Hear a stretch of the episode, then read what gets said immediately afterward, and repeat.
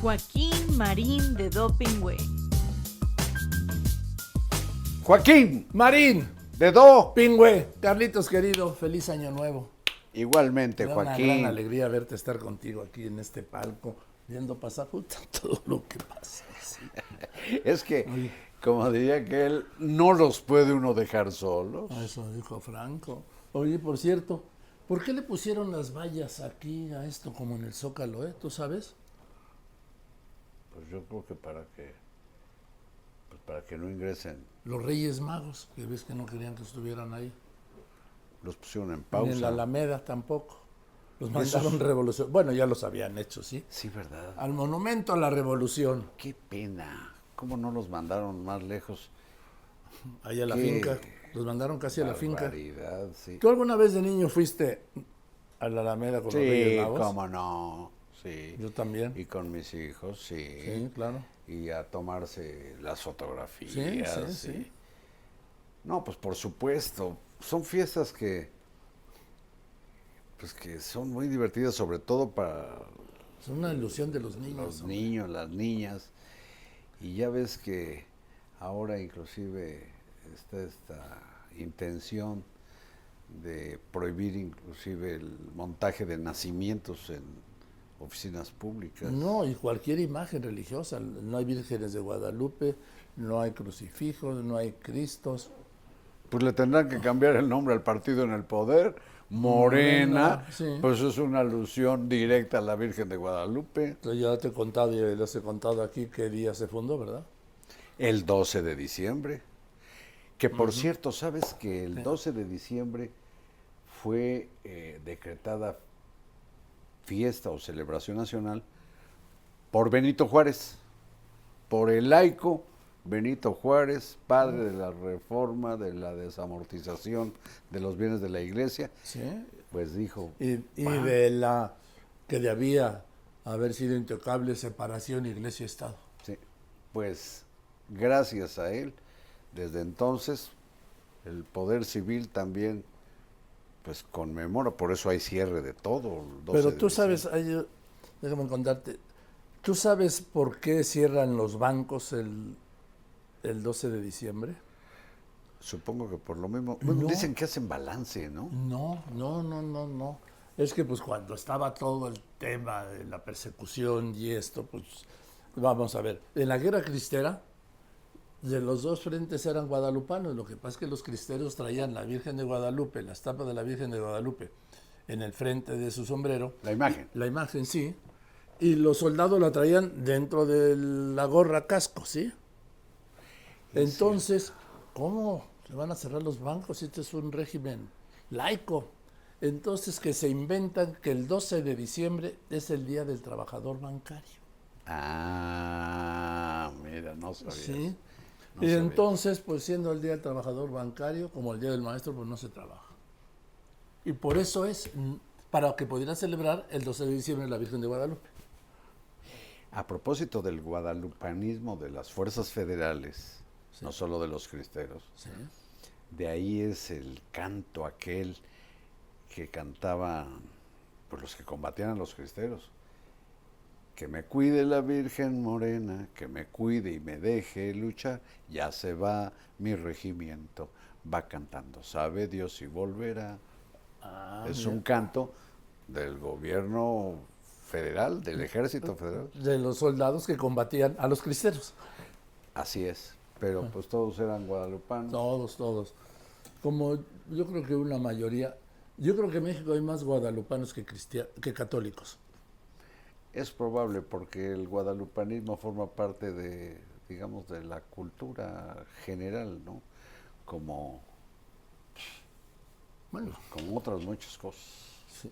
Oye, Carlitos, pues, pues nada, que ahora sí no liberaron a Ovidio, ¿eh? No, ahora sí lo atraparon, caray. Atrapado sin salida. Oye, lo que pasa es que no le dieron tiempo eh, a nadie del gobierno de intervenir, ¿eh? Cuando reaccionaron, ya estaba volando a México. No obstante, ves todo el desmadre que hubo en Culiacán Ah, y en bueno. otras ciudades de Sinaloa, Los bueno, hasta, Mochis, Mazatlán. hasta en Sonora, en los Mochis, ¿no? Sí.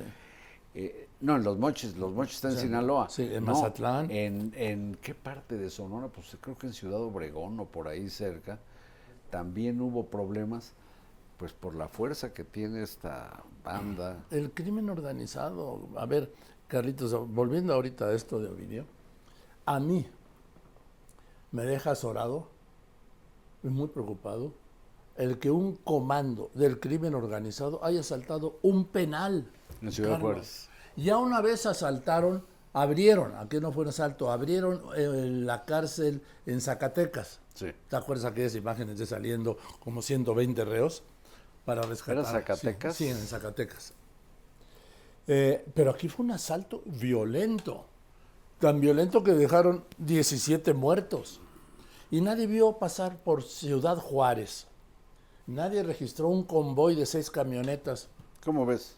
con cerca de 30 sicarios armados.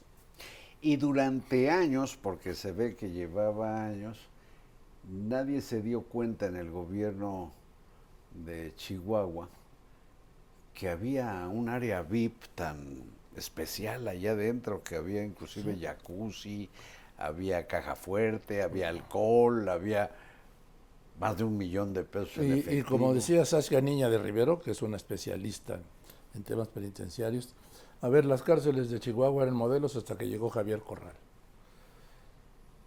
Y es la cárcel que visitó el Papa. Exactamente. una cárcel de mediana seguridad, pero pues cárcel al fin. Ahora, yo no me explico ese... A ver, es que cuando se dice mediana seguridad parece que es... No, no, no. Hay cárceles de alta seguridad y de mediana seguridad. Las cárceles de mediana seguridad es el, el escalón de abajo de la cárcel de máxima seguridad. ¿eh? Pero son de seguridad. Las otras son de máxima. Sí, y las otras son de cero seguridad, la mayoría, sobre todo las estatales.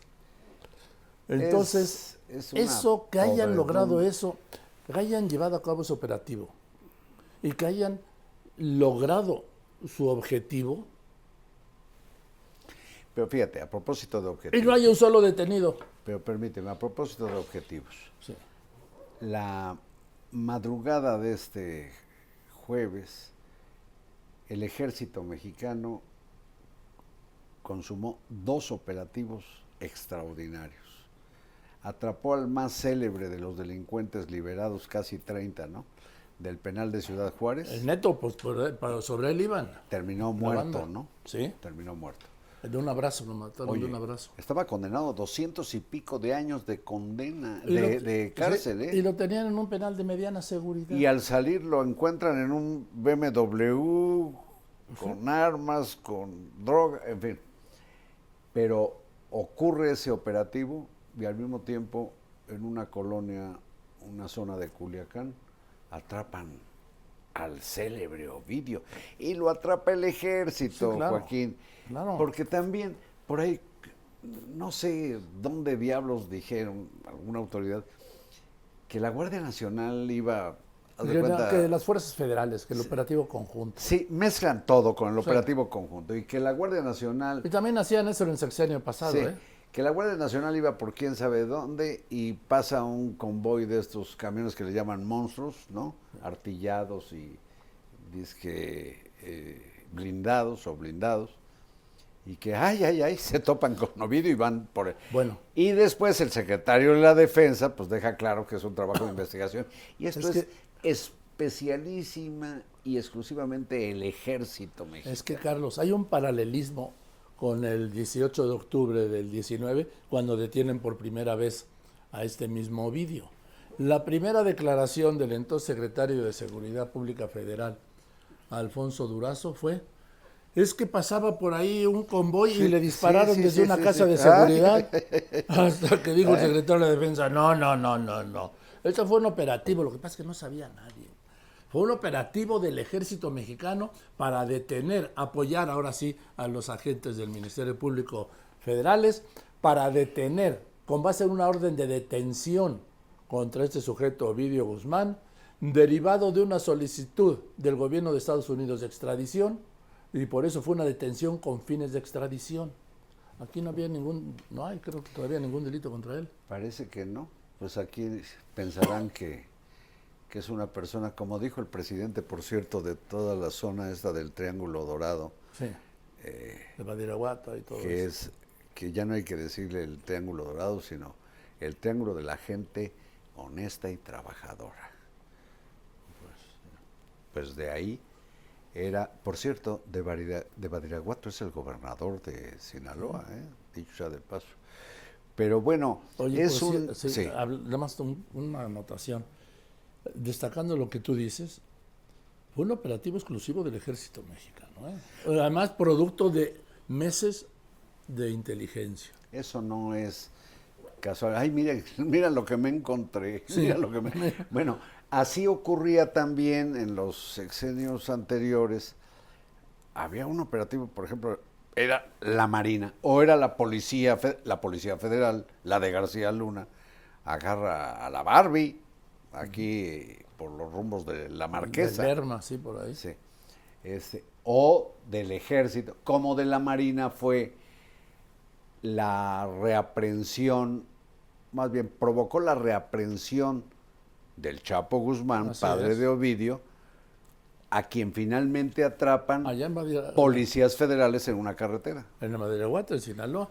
Y los marinos fueron los que lo detuvieron por primera Así es. Así es. Y los que en un-. En un departamento frente a la costera en Mazatlán. Sí, cuando se escapa bajo una tina o algo así. no, eso fue la, no. ¿Fue la segunda? Ah, ese, ese fue parte de ese operativo. Eh, el día anterior se había escapado por, Ándale. Sí, sí, sí. por- por una salida que tenía escondida debajo de una tina. Sí, sí, sí. El caso es que esto no es, cuando dicen fuerzas federales, ya me imagino, sí, a los de cuántas corporaciones, de cuántas instancias y de cuántos niveles de gobierno, que todos sabían que iban a agarrar a un personaje No, tan oye, buscado, ayer hablé con el gobernador, ni él sabía. ni él sabía. Pues no le inform, no informan, ¿por qué? Para que no haya ninguna fuga. Y es más, incluso cuando hablamos del ejército mexicano, estamos hablando de un cuerpo de élite del ejército mexicano. Son las fuerzas especiales en su parte más, más preparada para atrapar pues a personajes de la delincuencia organizada, los grandes, grandes Es más, te, objetivos. ¿no? te voy a dar ese dato que te iba a dar hace un momento. En la víspera, el miércoles cambiaron al jefe de la zona militar de, en Culiacán. Ah, mira. Ah, mira, no, Sí. no lo sabía. No sé si tenga que ver o no, pero bueno, los cambios los hace la Secretaría de la Defensa Nacional y el operativo lo hizo un cuerpo de élite. Y sus motivos tendrá, y ahí, inclusive entre militares, son cosas que no saben, digamos, varios generales, varios divisionarios, varios brigadieres. No, no, no. Eso, unos minutos antes, a quienes van a ir les dicen, vámonos, sí. ¿a dónde? Tú ven. Sí, no, no, ni pregunta. Llegan y dicen, se trata de esto, Vámonos. los minutos Sí. anteriores. Igual que ese cuerpo de, de élite de la Marina. Los Así tenían en unas instalaciones, los subían a un avión, a un helicóptero o a dos. Sin que ¿sí? supiera ese Y- personal a dónde ahora, iba. al golpe y ahí ya. Entonces, cuando dicen fuerzas federales y la coordinación, puro, puro pinche cuento, La Joaquín. demagogia, bueno, es el espíritu de cuerpo. Espíritu de cuerpo. Oye, pero bueno, pero eh, finalmente, y lo van a deport- lo van a extraditar.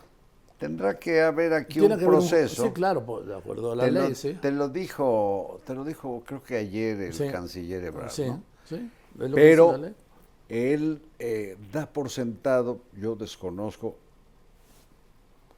da por sentado que hay procesos en México pendientes y entiendo Mm, yo que no. sepa, no. Por lo menos Lo que es más, en octubre del 18 no había ninguno. Lo que es más, Joaquín, y creo que lo platicamos en tu noticiario de Radio Fórmula en 2019, cuando lo liberaron por instrucciones del presidente, eh, pues más bien fue a sugerencia precisamente de los responsables de ese cuerpo de élite del ejército, que le dijeron a Estados Unidos, pues si quieren a Ovidio, pídanlo. Y fue cuando lo Claro. pidieron los estadounidenses y se mantiene en secreto porque en México no había ninguna causa en contra de este joven. ¿no? Bueno, ya estás tú diciéndole joven como ya sabes quién nos dice señor Guzmán. Pues es un muchacho, pues ¿qué no, le voy es a un decir? delincuente, perdón. Bueno, es un muchacho delincuente, sí, claro. y es un joven delincuente. Un joven delincuente. Pues sí, no te lo voy a discutir. Pero, Tienes con buen ánimo en el año nuevo, Carlitos. Pero fíjate, en asuntos de esta naturaleza, yo cuando traían a Ovidio hacia la Ciudad de México, yo me pregunté, ¿lo traerán al aeropuerto Benito Juárez o lo van a llevar a- al Felipe Ángeles? Con suerte, de alguna manera también incentivaría pues utilizar ese Pues no aeropuerto. se sabe dónde bajó. Pero permíteme, lo que sí se sabe, Joaquín, yo me fui con la finta de lo que afirmaste, es que Joe Biden va, de- va a bajar en el AIFA, no en el Benito Juárez. Ahí me la tengo que, pues, Tragar, Sí. tragar, Joaquín. sí, yo siempre sostuve con base en la información, ¿eh? Bueno, también, Sí, y e información confirmada. bueno, habían dicho, no sé si de la Embajada o del Departamento de Estado, que entre otras cosas había motivos de seguridad y No, de es el servicio secreto. Por eso. Y como México está descalificado en materia de seguridad aérea, yo dije, pues van a la segura, van a, al Benito Juárez. Pero no, ahora, como también hay, No, corre, corre la sospecha, el rumor, yo, que yo no creo, de que la detención de Ovidio es como ¿Una ofrenda? una ofrenda al gobierno estadounidense en vísperas de que llegue Biden, eh, yo digo, pues con suerte, como dice López Obrador, amor con amor se paga. y entonces, como López Obrador le había pedido como favor, y le dijo como un favor político, Sino que era un caso político, Por no, eso, no y- logístico, y que se lo pedía en el plano de la amistad y Sí. de la diplomacia. que bajara en el Felipe Ángeles, pues chingale. Ayer, según Ebrard, ya está confirmado por Ebrard que bajará en el Felipe Ángeles. Bueno, pues aquí sí, Claro, para llegar de allá a la Ciudad de México no vendrá por tierra, trae no, sus siempre, helicópteros. Sí, ¿no? trae el Mariner One y el Mariner 2, ¿sí? Entonces, Cuando dices Mariner me siento aludido. Pues ya sí. ves que habemos marines hasta en Afganistán. No, ya no. no, ya, no. Pero cuando estuvimos en, en Doha, en Qatar, donde estaba... Ah, estaba plagado de marines. Sí, estaba Carlos Marín y los infantes de Marina. Los Marines y Marín. Oye, pero con estos casos, Oye, ahora perdón que te, este, me acuerdo que en uno de los tanques, ¿sí? Eh, había pues obviamente mexicanos entre las Fuerzas Armadas de Estados Unidos. Yo estoy, yo, yo me trepé a un, a un Homer, ¿eh? Y tengo las fotos ahí donde estoy trepado dándole instrucciones al sargento Johansson. Entonces, entonces pusieron en el cañón Sí. del tanque, ¿sí? el más chin gun. Es Eso- decir, era el más, ¡Qué maravilla! Deben haber sido de origen hispano. claro, los mexicanos. soldados estos, los mexicanos, ahí hablé con ellos, incluso Ah, publiqué una foto. Pero volviendo a lo grave, a ver, dentro de los hechos de ayer hay algo gravísimo, porque nuevamente un oficial, un mando del ejército mexicano, un coronel, Coronel. lo matan.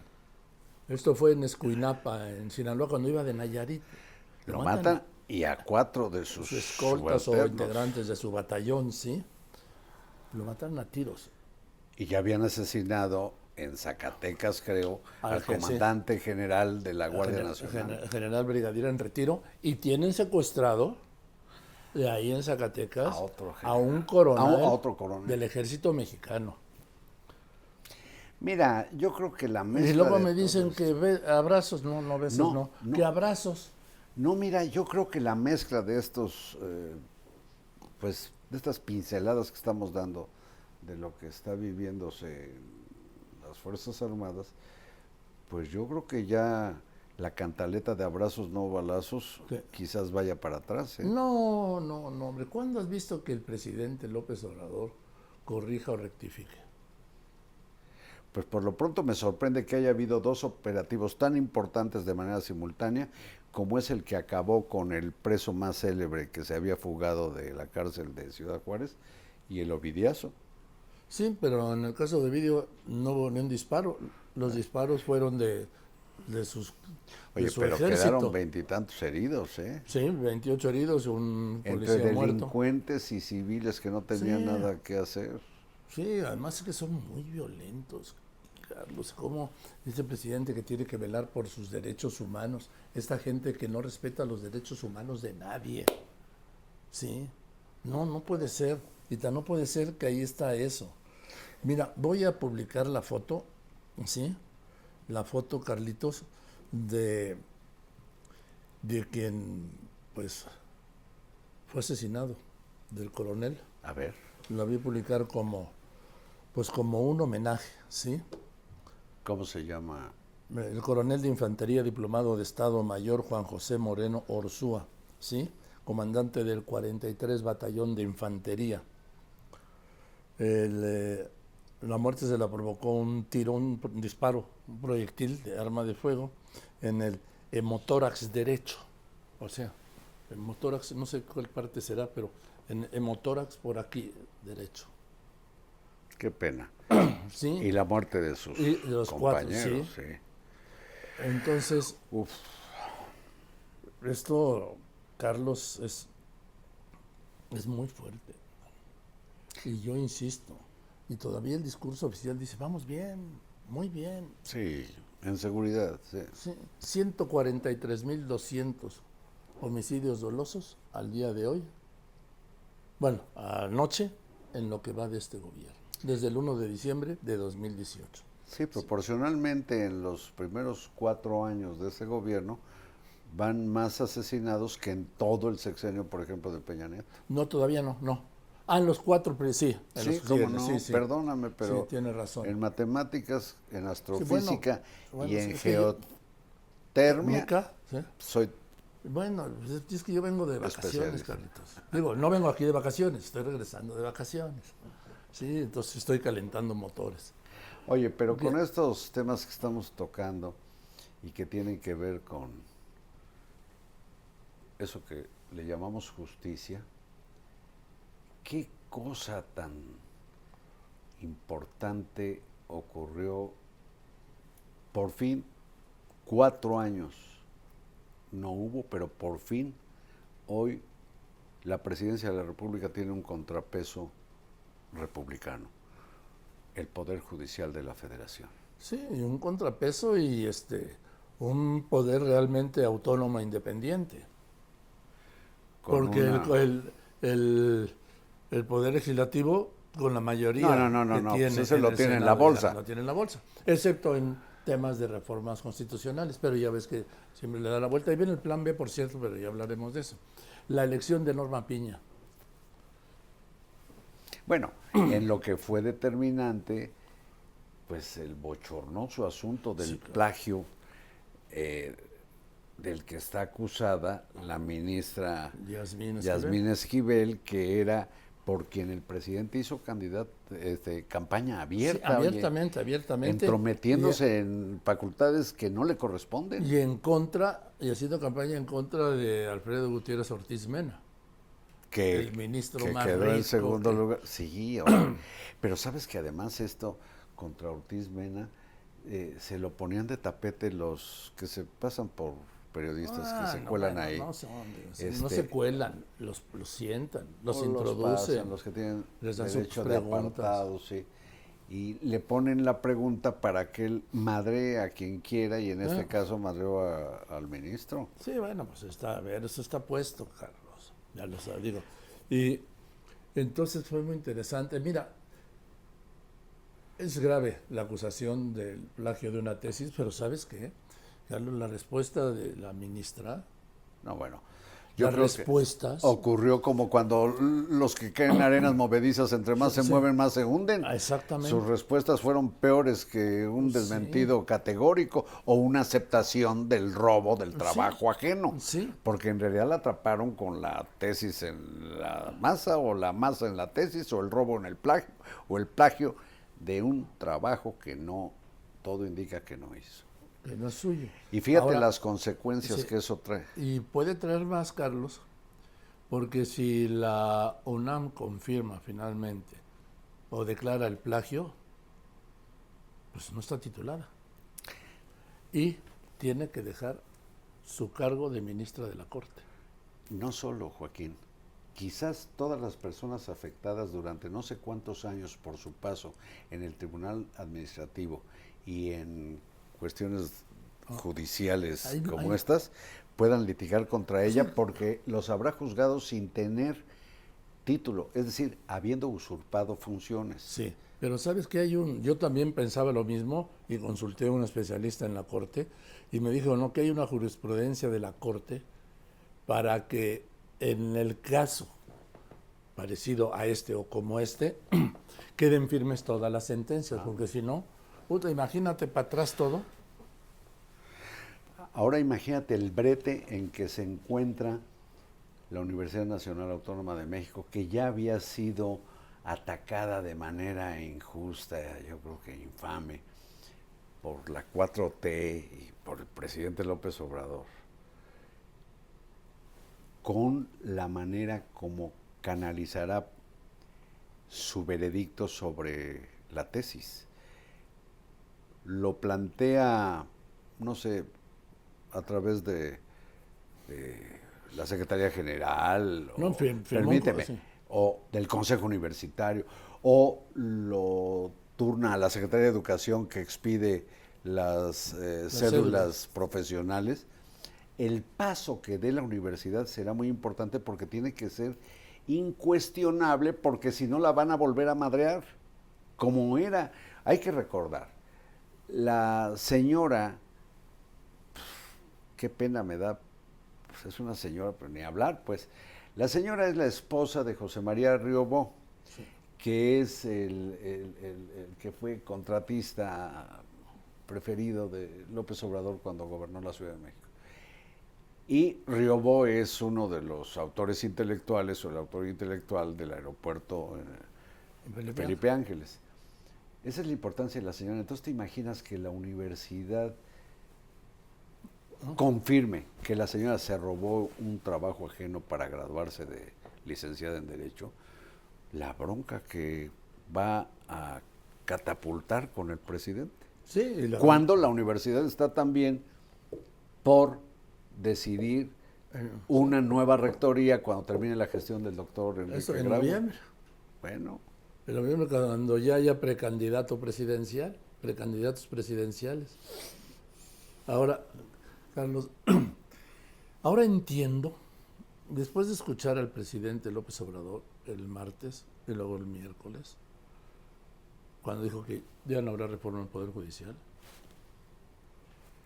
bueno, ¿Por decía que el único que podía llevar a cabo una reforma era Arturo Saldívar. Ahora entiendo por qué la, el, el proyecto aquel de extender la presidencia de Arturo Saldívar dos años, hasta diciembre del 24.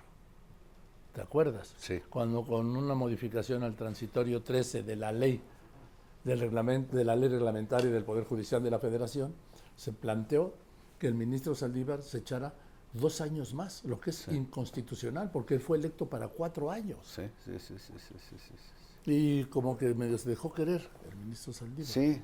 Sí, Y, al final, pues reventó, pues, era intransitable que en la casa de la ley, ahí mismo se planteara la violación a la Constitución, que es lo que defiende la Suprema Corte de Justicia de la Nación. Bueno, por eso en estos días el presidente dice, ya con el resultado de la ministra Norma Piña Hernández como presidenta, qué bueno. Fíjate, no solo porque es mujer, yo diría, mejor aún que por ser mujer, porque es una juzgadora de carrera en el Poder Judicial. ¿no? Y además Porque siempre independiente. siempre independiente, con fallos pocos en favor de, digamos, de asuntos que le importan a 4T Pues y como el 85% en No, contra. no, el presidente dijo que de 100, 100.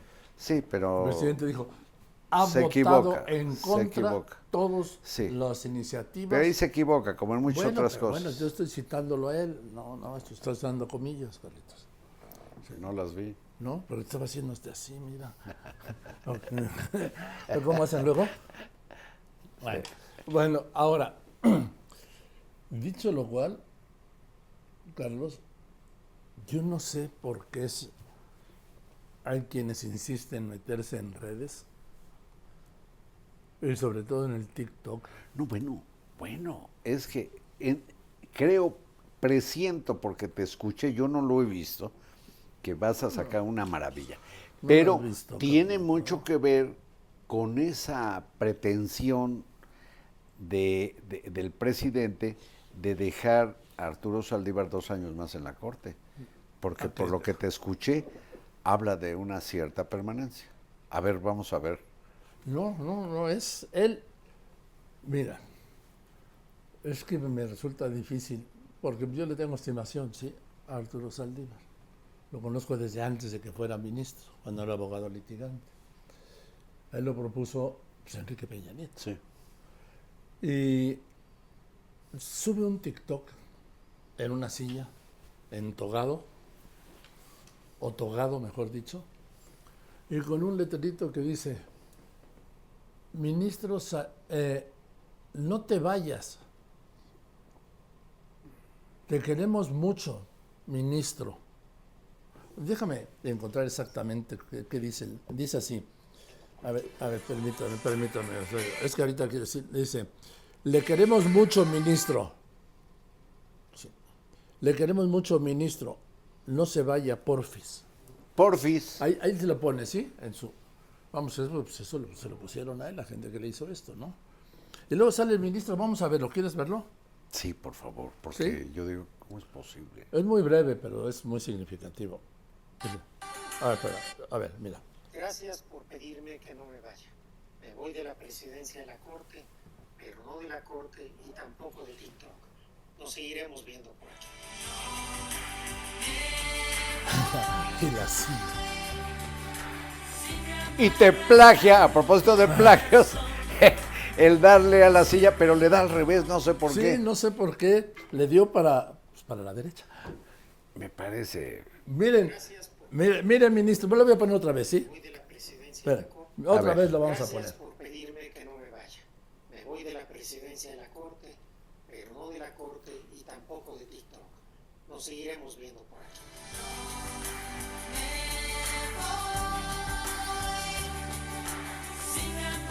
Y luego se abre, ¿sí? Y ahí Benito Juárez arriba. Y la Pero- música. Pero la canción dice, no me voy si me amarras a tu corazón. Ándale, dice, es de OV7, no, dice, no me, Me voy voy si me amarras a tu corazón por siempre. Por siempre.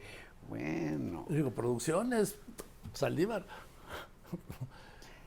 Y le da el mismo valor a su permanencia en la Suprema Corte y, y al TikTok. Que en el TikTok. ¡Ah! Esto que acabas de decir es devastador. es Están cierto. en el mismo nivel la Corte y el TikTok, donde han salido a hacer el ridículo, por cierto, Todos. Pues todos los aspirantes a la presidencia y los Bueno, que- ¿sabes quién no lo ha salido? Adán Augusto López Es el único que no. Sí. Es el único. Pero, ¿cómo puedes? Lo que acabas de decir es devastador.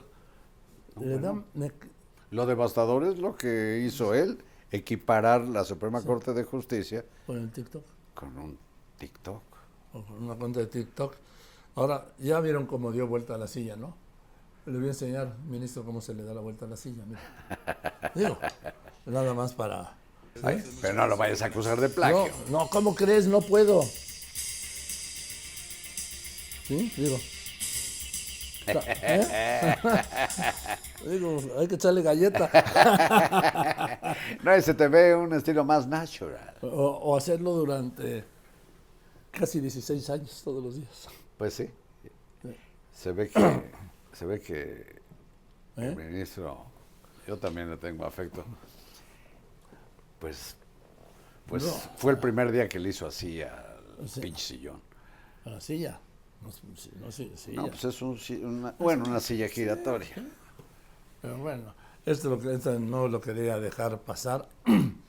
y, Oye, cierto, como no hay que dejar pasar algunas cosas. Mira, yo creo que esta semana primera de 2023, además de constituir con lo de la Suprema Corte, pues sí, un punto de inflexión en el gobierno del presidente, porque ya tiene un poder que lo, ¿cómo se dice de los poderes que son para, no para compensar, son para que contrarrestar, O sea, es hacer el contrapeso, ¿no?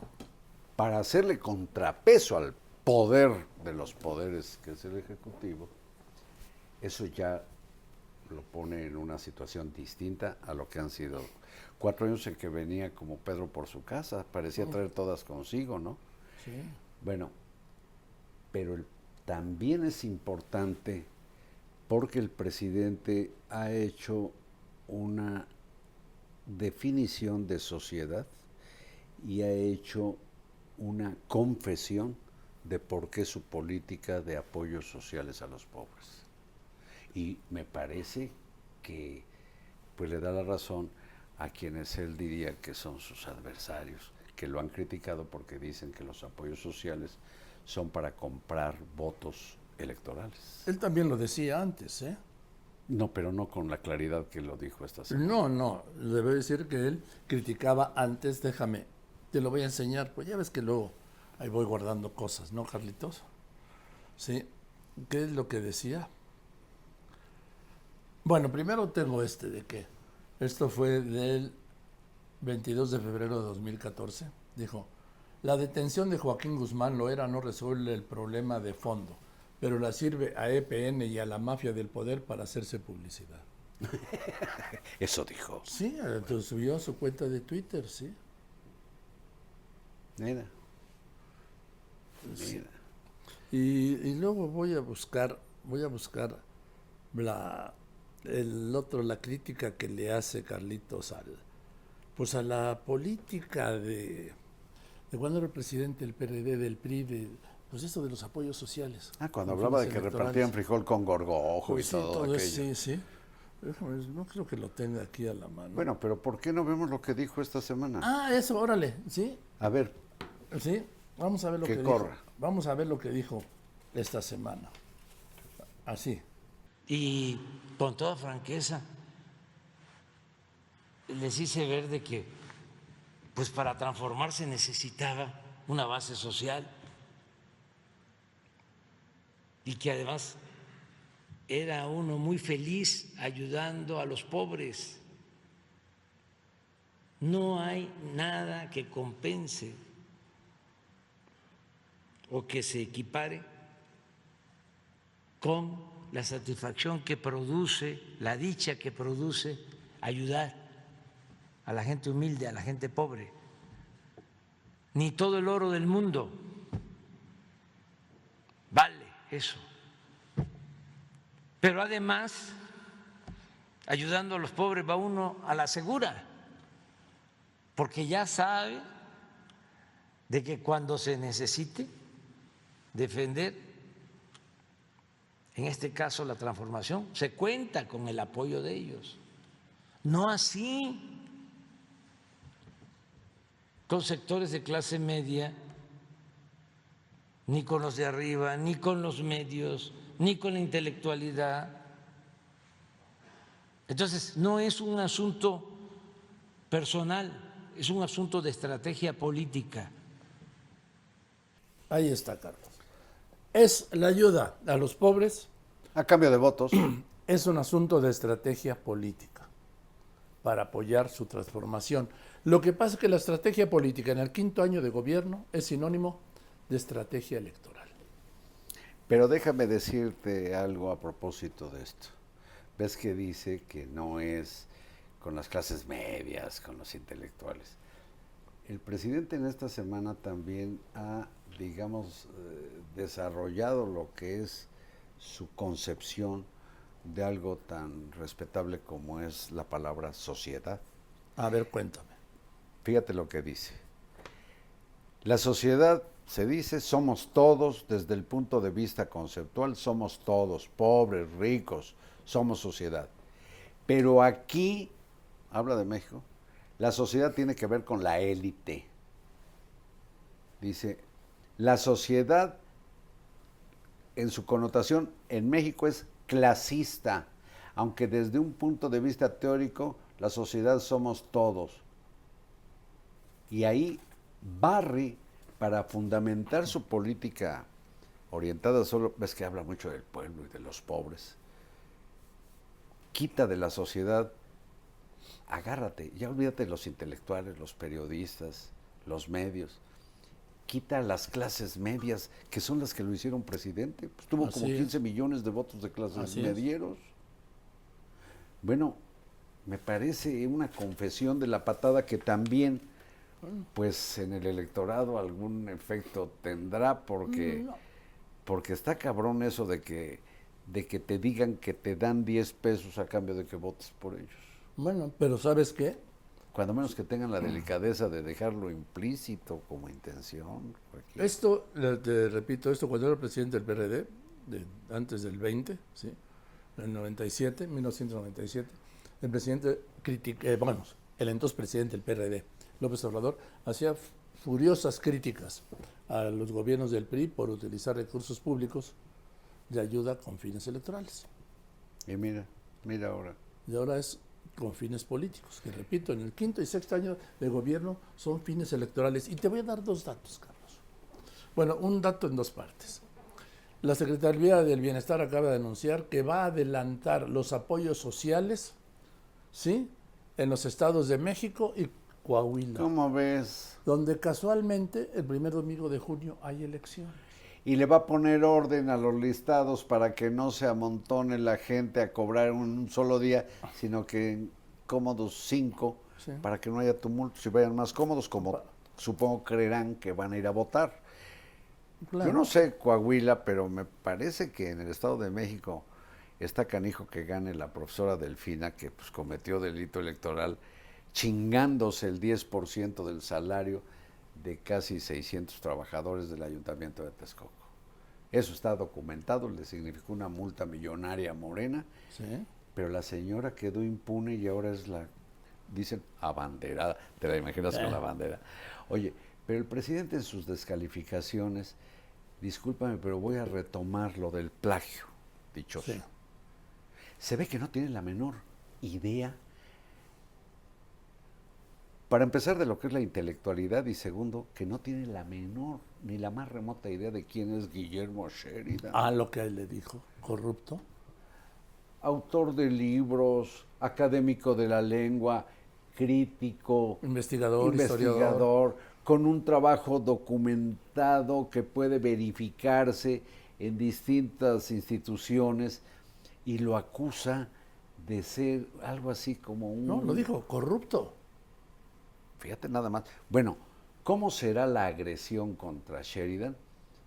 Que Sheridan ya le pidió a organismos internacionales que vean lo que le está diciendo el presidente, porque ese lenguaje agresivo es el que se le sigue reprochando al presidente López Obrador contra los periodistas.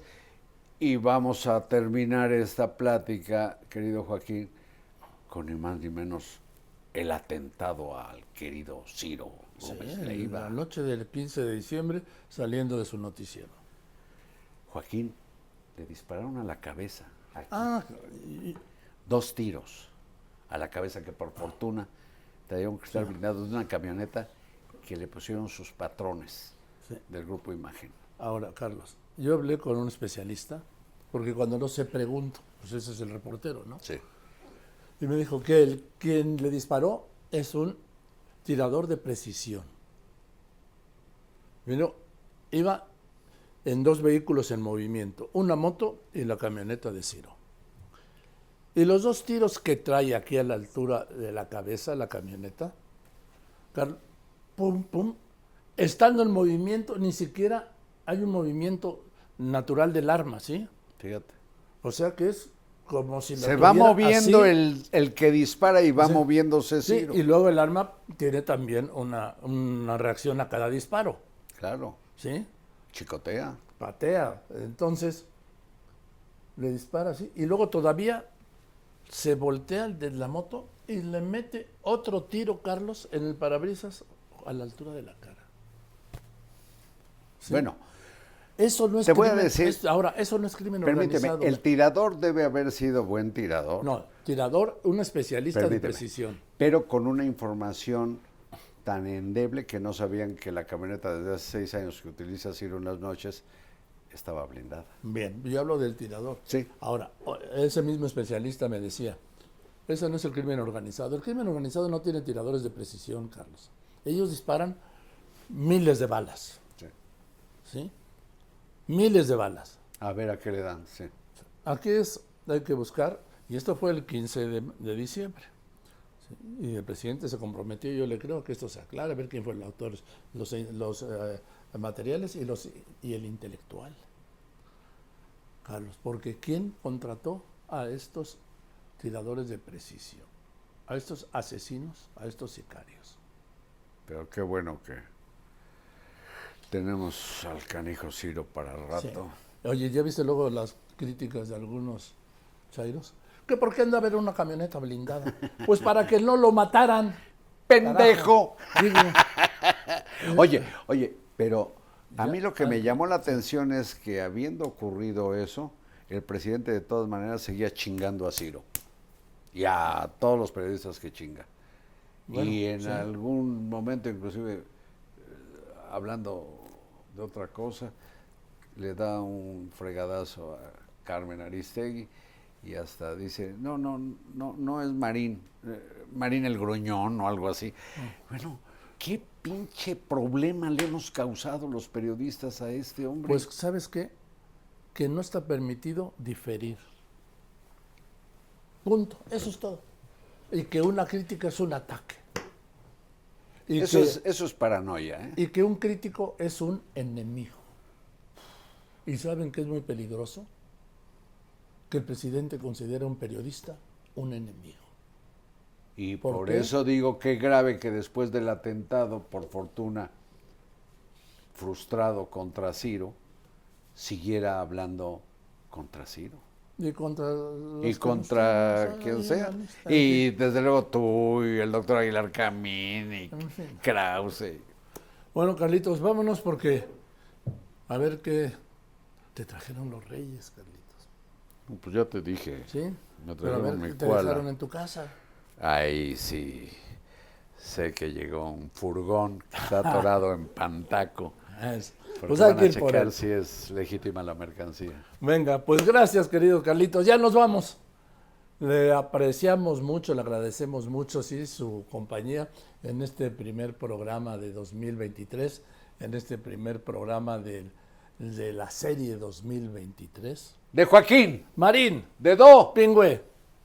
Gracias, Carlitos. Gracias. Joaquín Marín de Dopingway.